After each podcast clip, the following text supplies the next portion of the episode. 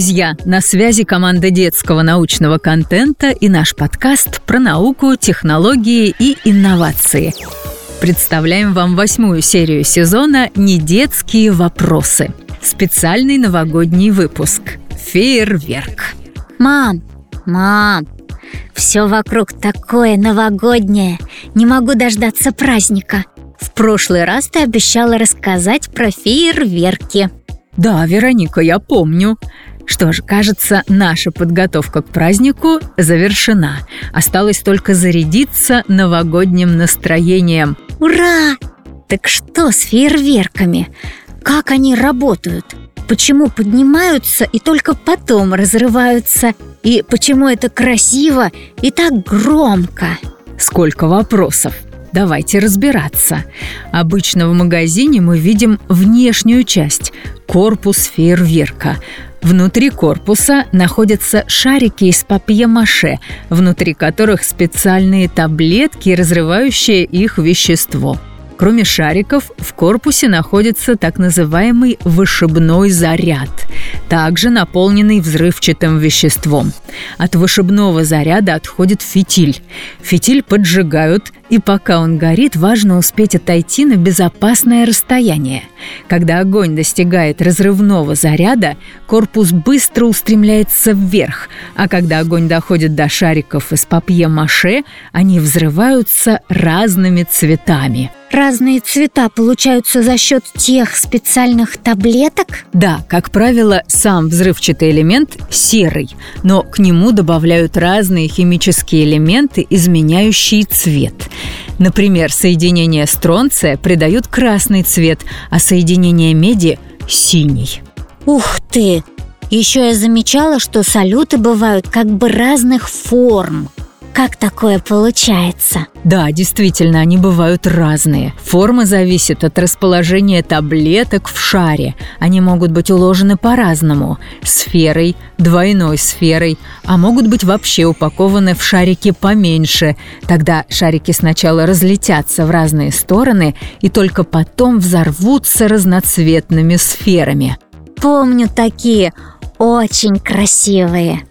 Над красотой больших праздничных салютов работают проектировщики в лабораториях. Они рассчитывают высоту, цвет и форму салюта. А еще есть режиссеры салюта. Они организуют все представление. Здорово! Но, мам, ты говорила, что в фейерверках используют взрывчатое вещество. Это немного пугает. Фейерверки действительно довольно опасны и при производстве, и при использовании. Поэтому настоятельно рекомендую тебе, Вероника, и вам, ребята, не использовать фейерверки самостоятельно. Оказывается, все взрослые знают и соблюдают технику безопасности. А что это за техника безопасности? Это набор правил, которые нужно соблюдать, чтобы ни один человек не пострадал от использования чего-либо. И вот какие правила безопасности для фейерверков.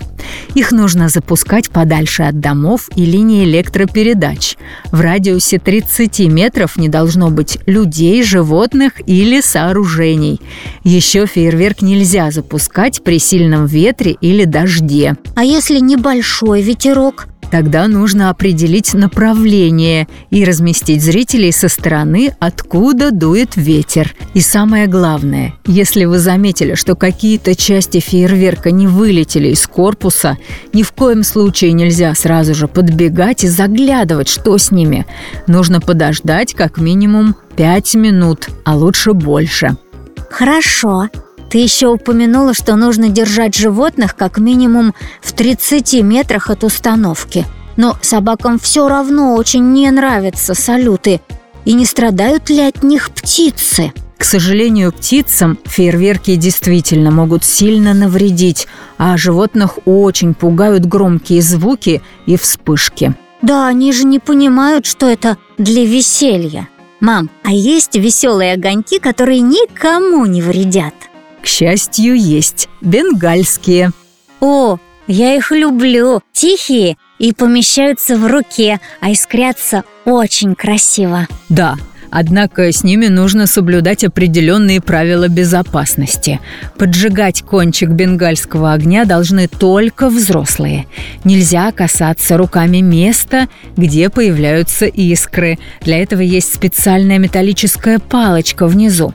И лучше не использовать бенгальские огни в помещении, чтобы что-нибудь случайно не поджечь. Звучит не очень-то безопасно. У любой пиротехники есть ограничения и опасности. Это верно. Однако искры бенгальского огня настолько маленькие, что пока долетят до кожи, наверняка успеют остыть. Хорошо. А как получаются бенгальские огни?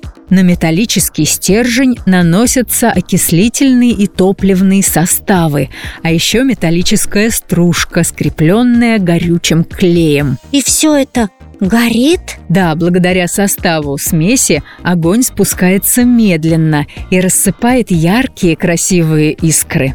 Мне еще было интересно, почему он так называется – бенгальский, как тигр. Бенгальский огонь изобрели как раз в области обитания этого тигра, в Бенгалии. Это в Индии. Что ж, сегодня я узнала много нового и еще поняла, что правила безопасности придумали не зря. Думаю, на Новый год будем любоваться бенгальскими огнями. Да, мам? Я тоже так думаю. Счастливого Нового года, ребята! Желаю вам оставаться такими же любознательными. Увидимся в следующем году. А для того, чтобы следить за новостями и не пропустить новые истории, а также послушать уже вышедшие выпуски, подписывайтесь на нас ВКонтакте и на вашем любимом стриминговом сервисе.